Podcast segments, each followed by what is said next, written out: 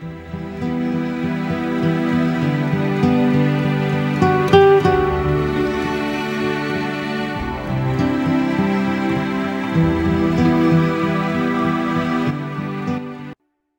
el podcast de hoy me gustaría hablaros de la terapia online y para ello me acompaña también Ana Moreno, psicóloga generalista, máster en psicología forense, formada en victimología, especializada en terapia online que trabaja en el espacio Ellenflix.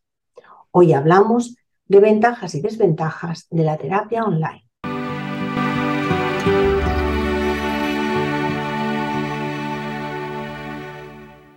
Los cambios en la sociedad, las exigencias que en ella se presentan y las oportunidades que nos ofrecen crecen día a día. Eso ha posibilitado expandir nuestro ámbito de ejercicio profesional en mayores áreas y lugares. Los límites que definen las relaciones humanas se han visto modificados sucesivamente con el tiempo por los cambios socioeconómicos y el avance de la tecnología. Ahora también estamos viviendo el inicio de la realidad virtual, adaptada a la psicología, que hasta el momento encuentra en Internet su más vasta expresión. El ciberespacio constituye un nuevo espacio social y psicológico. Pero entremos en la materia que nos concierne hoy. La psicoterapia online es una modalidad terapéutica que pretende acercarse al paciente mediante las tecnologías actuales. Acordémonos que los más veteranos, hace ya 35 años, ya atendíamos en terapias en forma telefónica o lo que se llamó entonces telepsicoterapia. Se ofrecía terapia a través de email, chat en tiempo real y con la aparición de Skype, videoconferencia y a veces con la combinación de varios de los anteriores. Desde el COVID-19 se amplió a la plataforma Zoom, Google Time, WhatsApp y algunas más. Algunos pacientes utilizan la psicoterapia online conjuntamente con la tradicional cara a cara. Lo cierto es que al igual que no todas las corrientes psicológicas encajan con todo tipo de pacientes, unos optan por la terapia cognitivo-conductual, otros se sienten más cómodos con el psicoanálisis u otros prefieren el contacto más cercano de las terapias humanistas o sistémicas. Y que no todas las herramientas son las más indicadas para resolver según qué tipos de patologías. Podemos afirmar que la terapia virtual posee unas características propias, que al igual que otro tipo de métodos terapéuticos, puede encajar mejor o peor con según qué pacientes, así como según qué patologías. En nuestro centro llevamos mucho tiempo combinando la terapia virtual con la terapia presencial y en algunos casos con personas que les han recomendado sus amigos que viven fuera de España, en Inglaterra o que están dentro de España, pero en el País Vasco, vienen a terapia online. Hola, Ana Moreno. Hola, Helen. Gracias por invitarme a tu podcast. Y a ti por querer compartir hoy conmigo y los oyentes tus experiencias. ¿Crees que la edad puede influir en una mejor aceptación de la terapia online? A ver, está claro que la edad es un factor importante eh, cuando hablamos de cualquier cosa que lleve la palabra online. Entonces, sí que es verdad que las nuevas generaciones ya nacen pues, con smartphones bajo el brazo y también es cierto que cada vez es más habitual el uso de ordenadores en las escuelas y, por ejemplo, eh, la mensajería como el WhatsApp, ¿no? que están a la orden del día. Entonces, aunque sea más fácil para las nuevas generaciones adaptarse a la terapia online, y no solo adaptarse, sino directamente escogerla como primera opción, sí que es verdad que la pandemia, por ejemplo, eh, ha obligado a marchas forzadas que personas más mayores cada vez pues hagan más uso de, las nuevas tecnologías. Al final, eh, bueno, pues el confinamiento fue un antes y un después en muchos sentidos, pero si lo centramos en, la terapia online, ¿no? que es el, tema del que hoy venimos a hablar, obviamente muchas personas de edades más avanzadas pues han tenido que adaptarse también. Entonces, cada vez es más habitual encontrar personas de la tercera edad, pues que se manejan perfectamente bien con la terapia online, sobre todo a través de WhatsApp, que yo creo que es la herramienta como que, predomina ¿no? en este sector de, la población. Entonces, bueno, en cierto, modo, en cierto modo sería porque las abuelas y los abuelos han aprendido a comunicarse con sus nietos y con sus hijos a través de la camarita de WhatsApp y eso trabajó un poco a favor en el confinamiento de que supieran ya cómo, cómo iban sin que tuvieran que indicarles, ¿no? Claro, sí, sí, está claro que, al final, pues bueno, como tuvimos que estar en casa, eh, metidos bastantes meses, eh, pues para poder comunicarte con la familia o, te adaptabas o, o si no, pues era imposible, ¿no? Hacer, hacer posible esta comunicación. Y eso, pues sí, pues ha sido eh, algo positivo también para, para nosotros como terapeutas. Entonces, bueno, quería comentarte un dato y es que, a ver, eh, lo que es una certeza es que la terapia online es una realidad incipiente que terminará por consolidarse, eh, al igual que ya lo han hecho, pues, por ejemplo, servicios de eHealth. Y de acuerdo con los últimos análisis, actualmente es que el 60% de los países, que representan el 80% de la población mundial, tienen activos algún programa de eHealth. Entonces, bueno, pues son, son datos a tener en cuenta. Pues sí, Ana, tienes, razón. Además, sabemos que se han realizado numerosos estudios para ver si los resultados con terapia online son peores que en, el- que en la presencial. Y nos encontramos con varios estudios que hacen referencia al tratamiento exitoso de trastornos severos como la bulimia, la anorexia, depresiones mayores, drogodependencia e incluso esquizofrenia. Asimismo, Reino Unido ha aprobado dos programas de psicoterapia virtual para tratar tanto trastornos depresivos mayores como trastornos de ansiedad. Pensemos que en estos momentos el Reino Unido se está convirtiendo en una especie de uh, faro de luz eh, de cómo han de ir eh, llevándose las nuevas, las nuevas terapias. Eh, hace ahora cinco años ya invirtieron en más de 50 millones de libras en formar a profesionales de la psicoterapia en la formación con la hipnosis clínica, porque se dieron cuenta que era mucha más efectiva la hipnosis clínica que eh, las pastillas para las depresiones uh, normales, para las depresiones por duelo, para las depresiones por uh, situaciones de estrés o de estar uh, profesional quemado. Evidentemente, en la depresión mayor el medicamento funciona muchísimo mejor, pero en las depresiones estándar, por decirlo de alguna manera, Hmm. eh, es más un efecto placebo la medicación. Y ellos ya decidieron formar y aumentar el número de, de psicólogos. Así que a ver si aquí copiamos. Sí, copiamos, eh, eh, que nos sirva de ejemplo. Eh, me gustaría hacer unas consideraciones éticas respecto a la psicoterapia online. Tanto en Internet como fuera de Internet se puede caer en conductas impropias de una relación terapéutica en las que, lejos de ayudar a resolver una situación limitante, se puede favorecer el mantenimiento de patrones de comportamiento desadaptativos. Como en cualquier otra profesión, eh, la ética personal estará muy marcada y es muy importante tener en cuenta. Por ello, es de la mayor importancia que quien brinda el servicio de psicoterapia haya pasado por un proceso formativo, formal y adecuado. Cuando hablamos de formal y adecuado, estamos hablando realmente de haber pasado por unos estudios académicos, no por un curso de seis meses que nos hacen en cualquier lugar. Ana, ¿qué deben hacer los usuarios de terapia online para evitar caer en manos de charlatanes? Pues mira, es una buena pregunta y más por el bombardeo que tenemos ahora en redes sociales, ¿no? Entonces yo creo que eh, es importante tener en cuenta que en general escoger un terapeuta no es tarea fácil. Eso ya sea presencial, online, no es fácil. Primero porque el terapeuta puede ser muy bueno en su campo, pero no dejamos de ser personas, con lo cual puedes no sentirte cómodo o cómoda con esa persona y eso no significa que el terapeuta no vaya a ser bueno. Es un tema de feeling al final. Entonces, claro, es muy importante que para la, que la terapia sea efectiva, el vínculo que se genera entre terapeuta y paciente. Entonces, eh, claro, también es importante hablar del tema del intrusismo laboral. Lo que te decía antes, ¿no? Con, el auge de las redes sociales, eh, cada vez hay más personas que ofrecen servicios psicológicos, pero que ni tan siquiera tienen esa formación académica. Entonces, claro, no es lo mismo eh, lo que te puede ofrecer un coach que lo que te puede ofrecer un escritor, un profesor, que lo que te ofrece un psicólogo.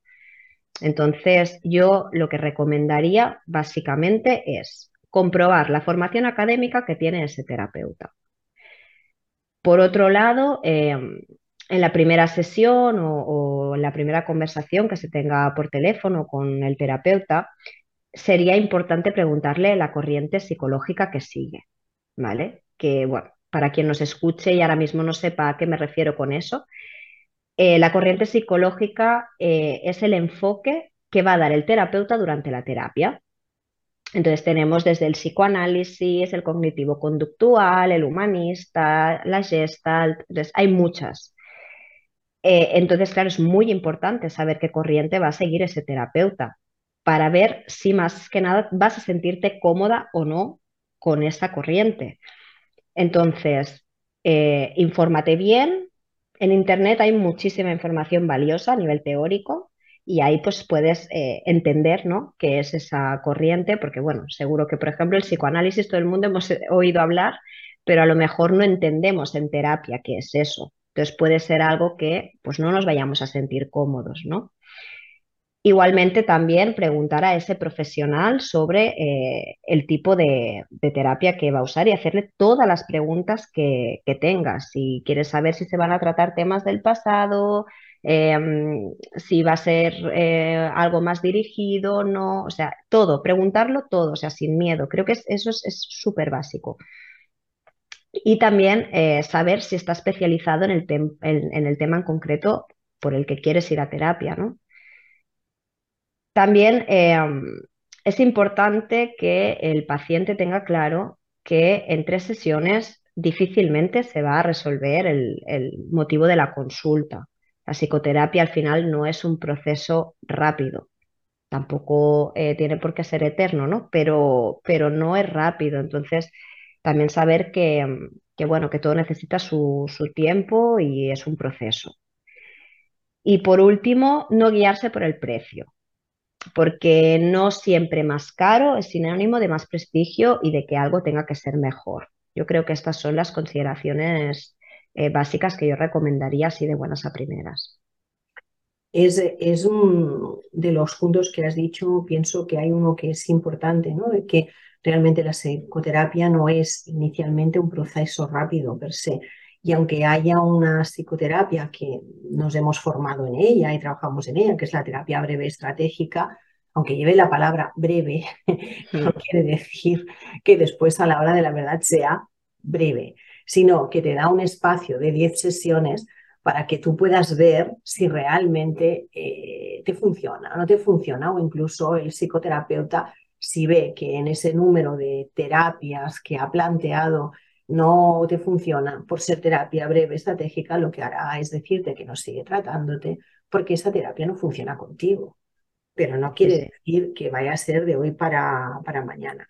Y tiene razón con lo del precio, no siempre eh, más caro va a ser sinónimo, de más prestigio. Nosotros tuvimos una anécdota con, con un paciente que quiso en un momento dado traer a su hija de 17 años a terapia y la hija lo primero que le preguntó es, ¿y cuándo te, cuánto te cobra Helen?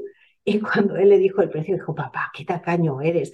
A mi amiga va un terapeuta que le cobra, no sé si eran 15 euros más que lo que yo, que yo le decía, ¿no? Y el otro se quedó todo, todo porque su hija no tenía en cuenta su criterio a la hora de escoger a un profesional, sino que se guiaba por, por el precio. A ver, espero que estés de acuerdo con las ventajas que citaré a continuación. Y después me gustaría que por tu propia experiencia en la terapia online eh, añadieras alguna si crees que me he dejado alguna o si has de especificar alguna idea dentro, dentro de lo que vamos ahora a hablar. Las ventajas de la terapia online sería el contacto sin límite espacial. Terapeuta y paciente pueden establecer una relación independientemente de su ubicación física y la distancia que media entre ambos. Nosotros hemos trabajado con pacientes en Hong Kong, en Japón, en Estados Unidos. Estados Unidos. Exacto. Permite registro literal y sencillo de las eh, sesiones. Se pueden eh, grabar, ¿no? Zoom, por ejemplo, y Skype tienen la función de, grabar eh, las sesiones. Ello facilita el repaso de la sesión, tanto para, para el profesional, cuando tienes alguna duda de que algo se te está escapando, o eh, para el cliente paciente porque pueden darse cuenta incluso a veces de cuántas veces repite las cosas o cuánto te corta, o, o sea, es curioso, ¿no? Cómo te descubres cuando te escuchas. Permite al cliente la relectura de la, de la sesión, llevándole al afinamiento de los avances, a nuevas reflexiones que a su vez provocarán cambios al paciente, que en definitiva es el objetivo de la terapia, así como de otros materiales online que a veces podemos enviar, como puede ser un libro, películas, lo que sea. Prevención primaria puede facilitar el abordaje temprano de casos que necesitarían asistencia psicoterapeuta y que no acudirían a los servicios de salud mental de otra manera.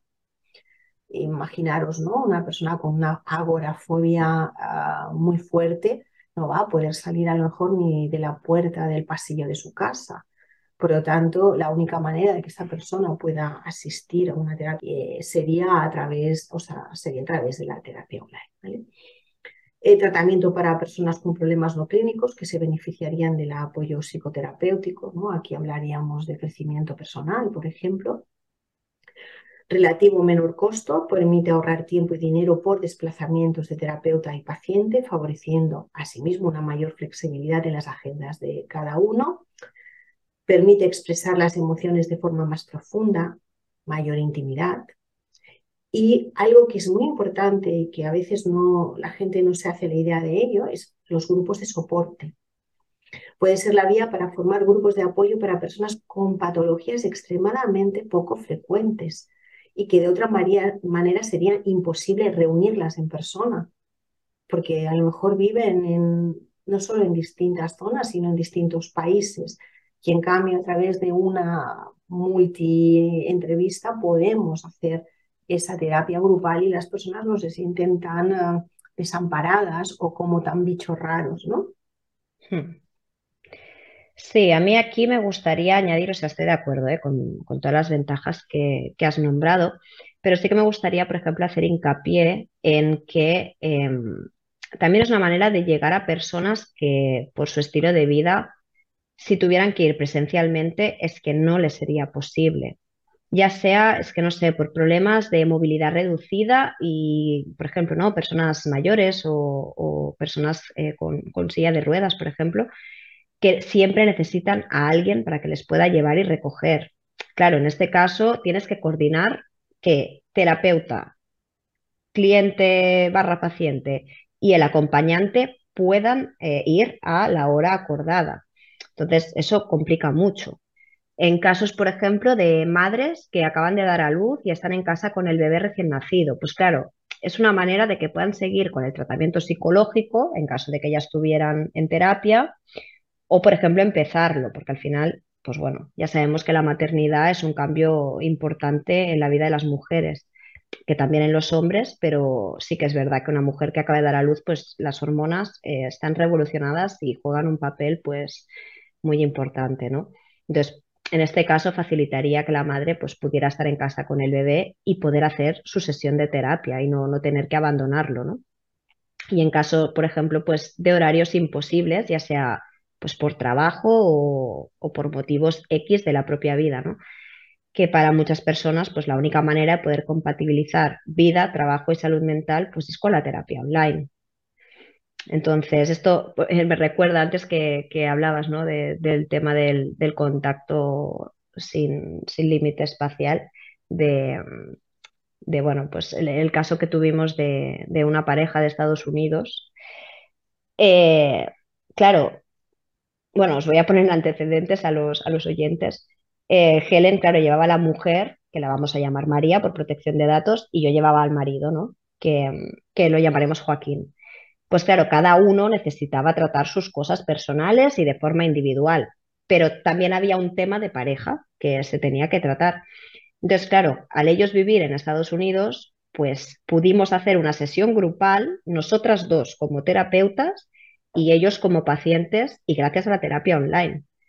Entonces, claro, es que imaginaros, ¿no? Entre la diferencia horaria, eh, los kilómetros de distancia, es que de otra manera no, no hubiese sido viable. Y además, es que le añadimos que en su caso tenían un, niño pequeño en casa, que ese día pues eh, el niño estaba en casa y claro, pues, eh, pues si tenían que atenderlo, pues no había mayor problema por nuestra parte. Al final, eh, es importante poder empatizar con la situación personal de cada uno y, al menos por nuestra parte como terapeutas ponemos eh, todas las facilidades para que la terapia se pueda realizar eh, con la mayor comodidad, tranquilidad y eficiencia posible. O sea, faltaría más. Sí que es verdad que tenían la, bebita y además el día que habíamos quedado con la consulta estaba con muchísima tos y como además estaban en pleno COVID entonces en Nueva York, no dejaron que, la niña pudiera ir a la, guardería. Eso también me recuerda que ahora tengo una persona que es de, está en Manresa y que también ha tenido un bebé. Bueno, pues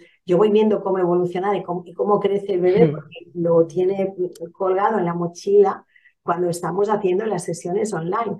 Y es divertidísimo porque, claro, lo he visto de bebé prácticamente de 20 días, ahora cómo va, cómo va creciendo. Yo el otro día lo tenía delante y le dije, ¡guala! Si ahora se le ve cabezón.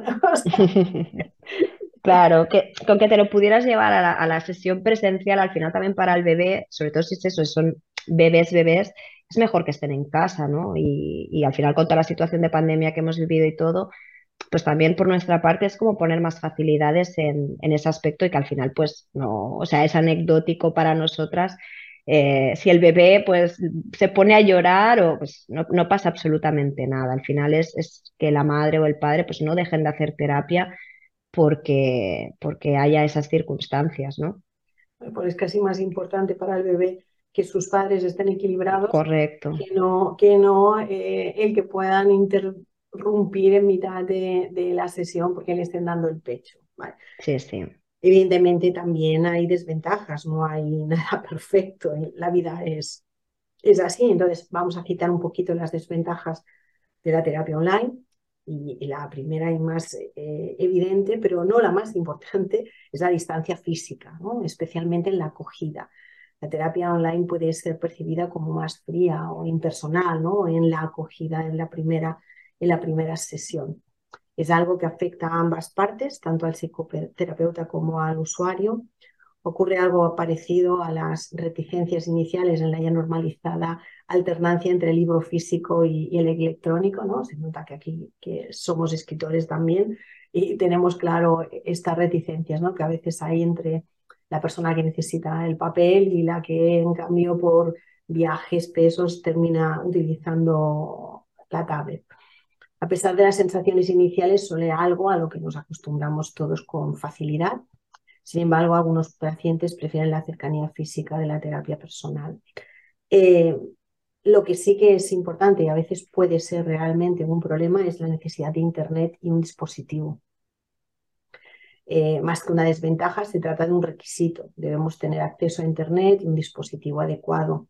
Para la videollamada es recomendable el uso de una tablet o un ordenador de acuerdo con mi experiencia y creo que también con la tuya, el tamaño sí que importa de la cámara, ¿no? La pantalla de un mm. móvil, aunque permite contacto visual, nos ofrece muchas veces unas condiciones ah, poco óptimas, porque evidentemente como psicólogos necesitamos siendo, seguir oyendo no solo el tono de voz, sino también ver las microexpresiones de la muchas veces las, los movimientos de sus manos, cuando se explica, cuando cuando se expresa, ¿no? No, solo es los silencios, eh, los tartamudeos o la repetición a veces de, palabras, sino también ver ah, cómo la persona reacciona, ¿no? Corporalmente y fácilmente. Los detalles, las cosas que para el, propio paciente pueden ser como imperceptibles, ¿no? Que las hacen automáticas y instintivas, pues eso precisamente es, está bien que lo podamos nosotros ver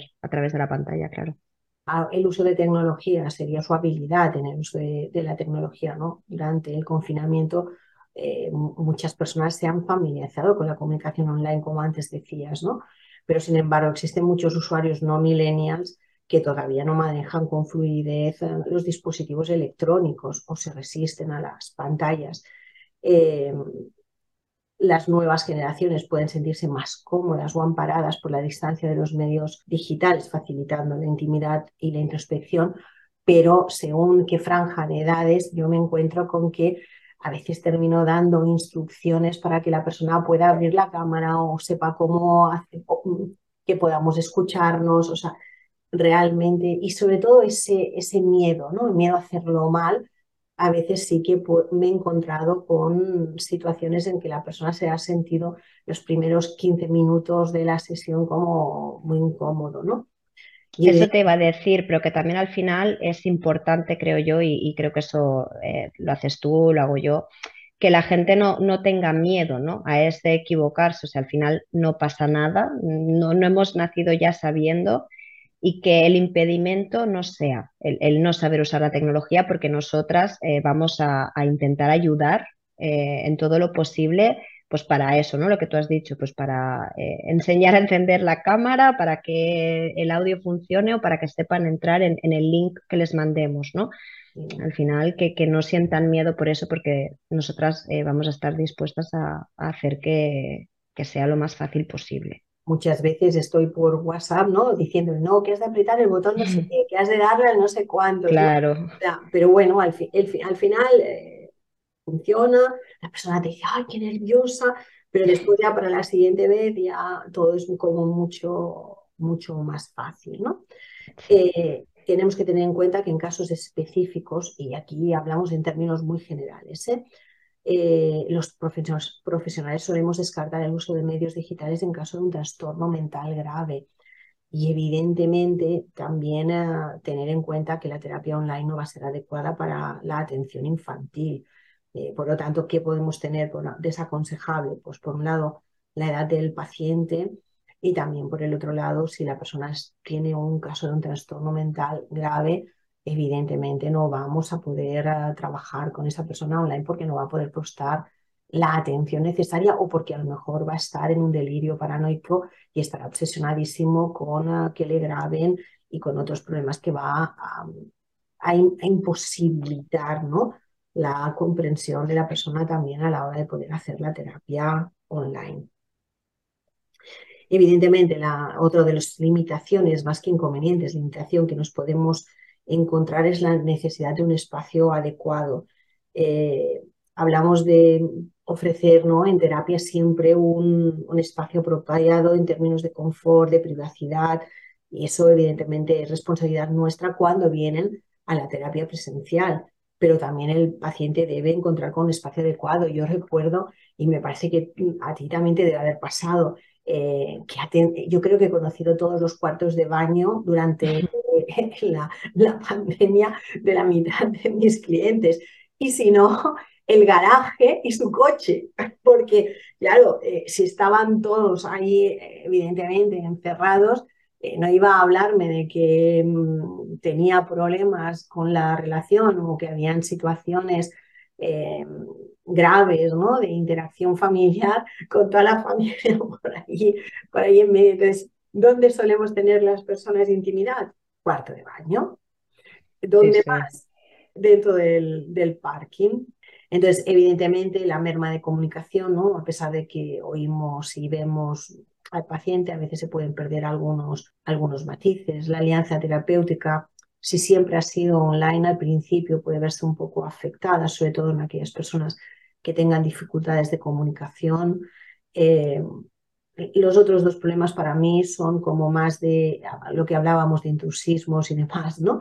Asuntos jurídicos y legales, ¿no? El hecho de que el terapeuta y el paciente sean de distintos estados o distintos países con leyes diferentes, a veces puede dificultar establecer los límites, ¿no? De las responsabilidades legales y la competencia, ¿no? La falta de formación de algunos profesionales en este nuevo tipo de terapia también es un tema importante para, para, tener, para tener en cuenta. ¿no? Igual que nosotros nos tuvimos que formar con la terapia virtual para poder trabajar con ella, no era simplemente te coloco unas gafas y te coloco el programa que estás viendo ¿no? en realidad virtual, sino que tenías que formarte para saber cómo hacer una combinación entre la terapia presencial y la terapia y la terapia virtual, pues en este caso también y evidentemente habrán algunas terapias como puede ser el MDR, que tú necesitas un, contacto de, por ejemplo, si haces el movimiento con los ojos, a través de la cámara no vas a poder guiarlo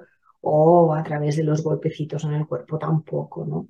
Y una hipnosis clínica tradicional, no, sí que puedes hacer una hipnosis despierta, pero evidentemente la hipnosis clínica tradicional tampoco. Eh, ¿Crees que falta alguna. de las ah, inconvenientes. No, yo diría que, veo las mismas desventajas que tú, solo nada, un pequeño apunte eh, en cuanto a lo de la distancia física. Creo que a veces eh, yo no solo remarcaría el, el que solo en, es sobre todo en la acogida, sino que a veces sí que es verdad que, y eso probablemente también te habrá pasado, que hay sesiones en concreto que a veces eh, se tocan temas como muy emocionales y claro, si estás en, terapia presencial, pues eh, claro, la persona en ese momento se puede sentir como, bueno, como más apoyada porque estás allí, ¿no? Estás compartiendo espacio.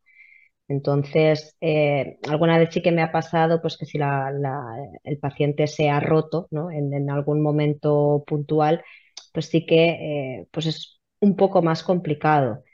Pero igualmente con una buena formación, y ahí lo de las competencias, eh, hay herramientas para que igualmente el paciente se sienta arropado y acogido, aunque haya una pantalla de por medio. Sí, sí.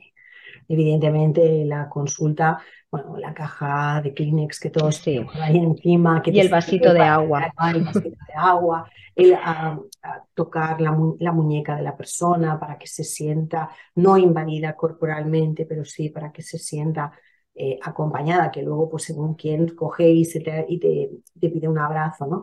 pero evidentemente online, eh, bueno, hay palabras, hay maneras, formas de darles espacio que también nos permiten que la persona se sienta, se sienta acompañada, ¿no?